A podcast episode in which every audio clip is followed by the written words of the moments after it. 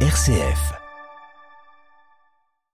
Le 18-19, en région Auvergne-Rhône-Alpes, une émission présentée par Corentin Dubois. Cyril Isaac Sibyl, bonsoir. Bonsoir. Merci d'être euh, avec nous. Vous venez tout juste d'arriver pour euh, le direct pour évoquer ce, ce, sujet, puisque vous étiez euh, aussi à l'Assemblée nationale pour évoquer ce texte aujourd'hui. Vous êtes député MoDem du Rhône, secrétaire donc de la commission des affaires sociales à, à l'Assemblée.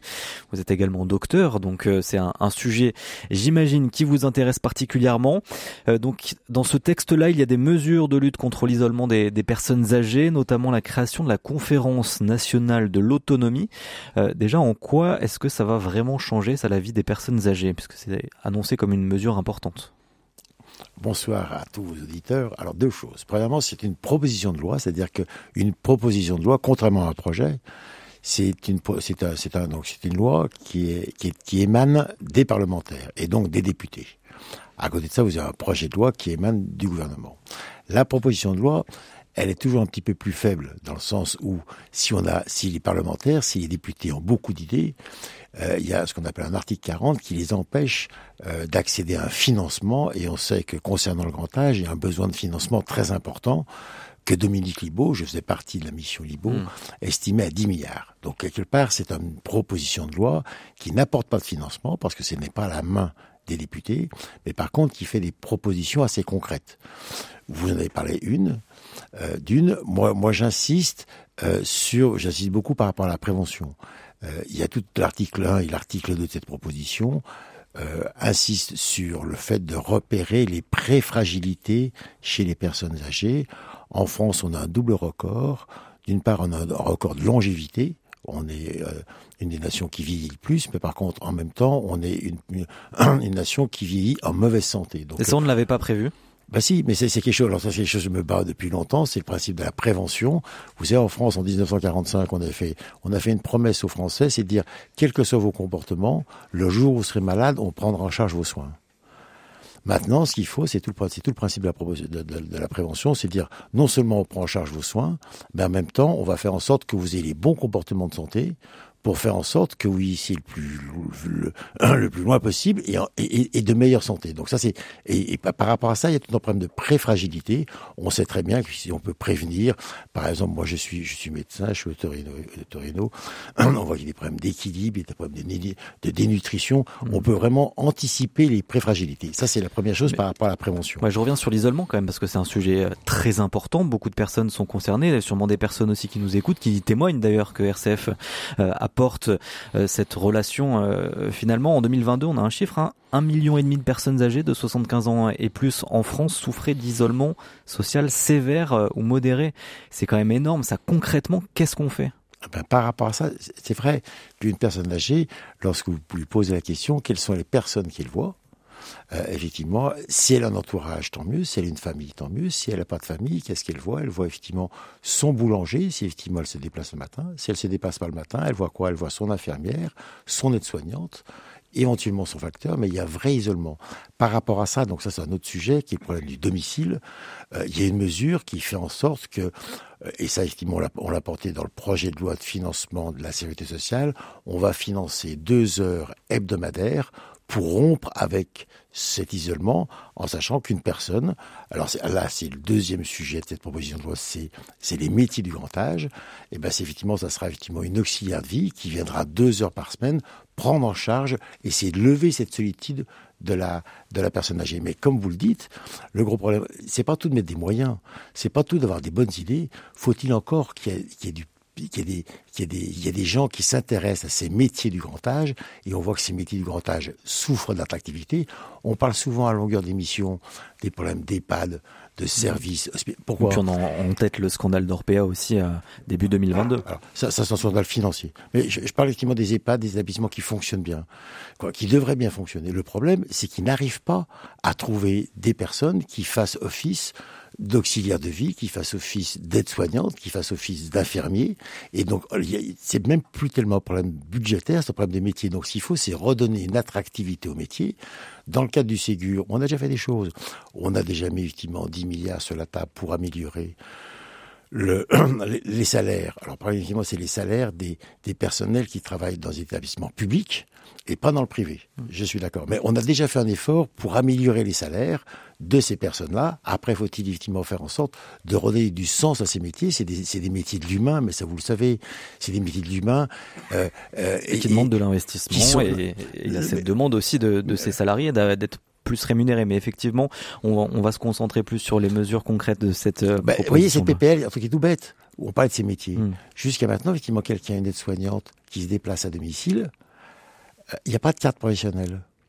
Est-ce que vous savez, on, on, vit dans une métropole. On vit dans une métropole, on n'arrive plus à se garer. Comment est-ce que font effectivement ces auxiliaires de vie, ces aides-soignantes, ces infirmières qui vont à domicile et qui ne peuvent pas se garer? Eh ben, c'est peut-être une idée qui est, et qui est simple, mais qui est pratique.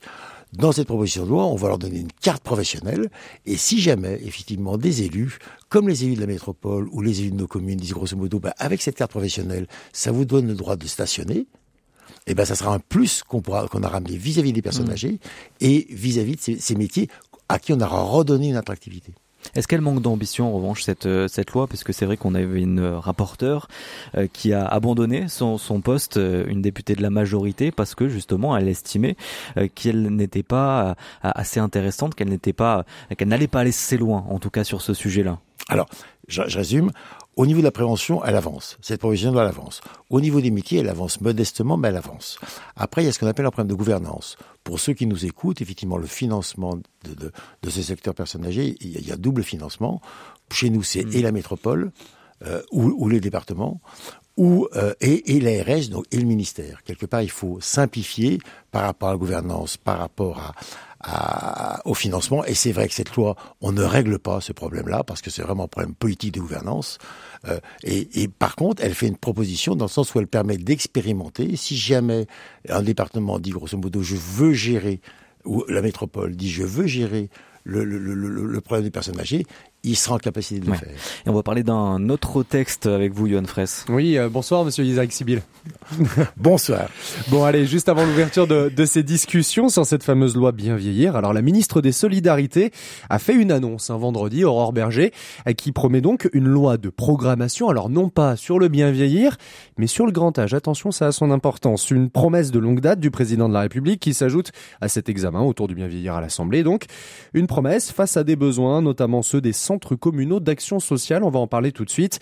En début de semaine dernière, l'Union départementale des CCAS du Puy-de-Dôme, donc ici dans notre région, lançait l'alerte autour de la, situation particulière dans, dans les EHPAD publics. Hein, vous aviez touché du doigt la, la problématique. Un message lancé par sa présidente, Nikes Joseph, que je vous propose d'écouter tout de suite. Quelle vision on a de la personne âgée C'est la question qui est posée. Donc il y a eu la loi grand âge qui avait été, qui, qui devait être votée, qui a été retirée pour euh, des questions financières, puisqu'on s'inscrit toujours malheureusement dans une logique financière. D'où la demande de mettre en place une véritable loi du bien vieillir. Eh bien, nous attendons des services de l'État qu'il y ait une prise en compte de ces situations pour apporter des vraies réponses. D'où à nouveau la nécessité de, de, nous intégrer dans la contractualisation en tant qu'échelon, apportant une contribution euh, euh, claire et nette et financière euh, euh, par les différentes politiques publiques que nous conduisons, notamment en termes de politique sociale.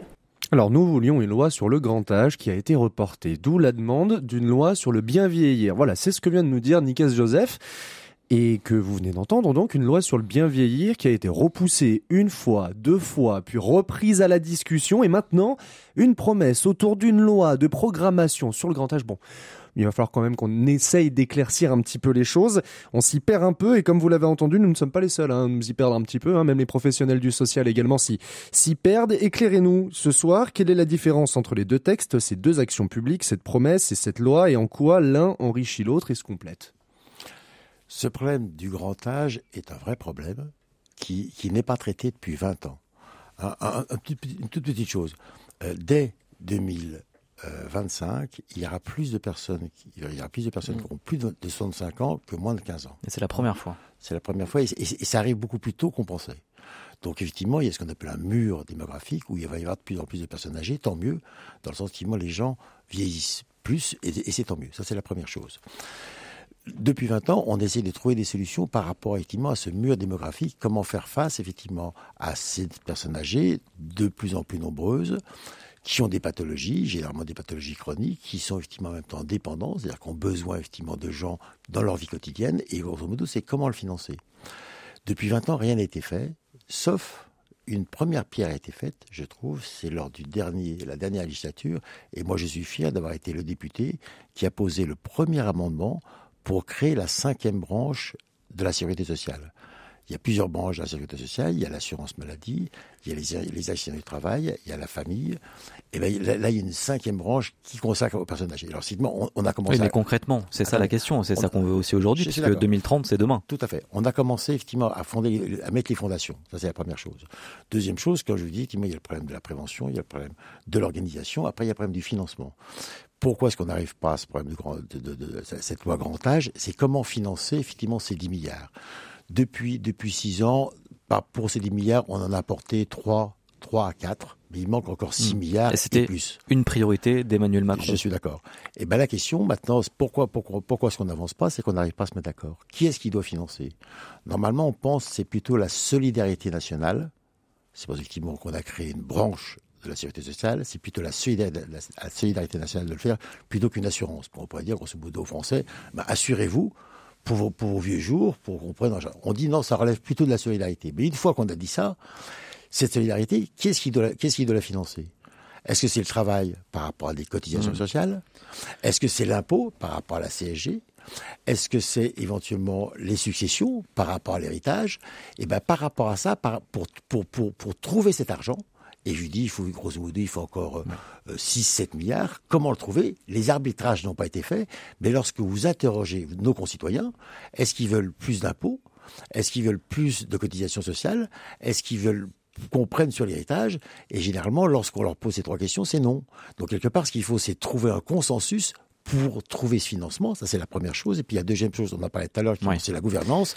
Est-ce qu'effectivement, il ne faut pas dire ou c'est les départements à le faire et qui l'assument, chez nous la métropole, ou est-ce que c'est à l'État de le faire? Moi je pense sincèrement, je pense que c'est à l'État de le faire et à contractualiser avec les collectivités locales. Merci beaucoup Cyril Isaac Sibyl d'avoir été avec nous. Je rappelle, vous êtes député Modem dans le Rhône et secrétaire de la commission des affaires sociales à l'Assemblée. Merci beaucoup. Merci à vous.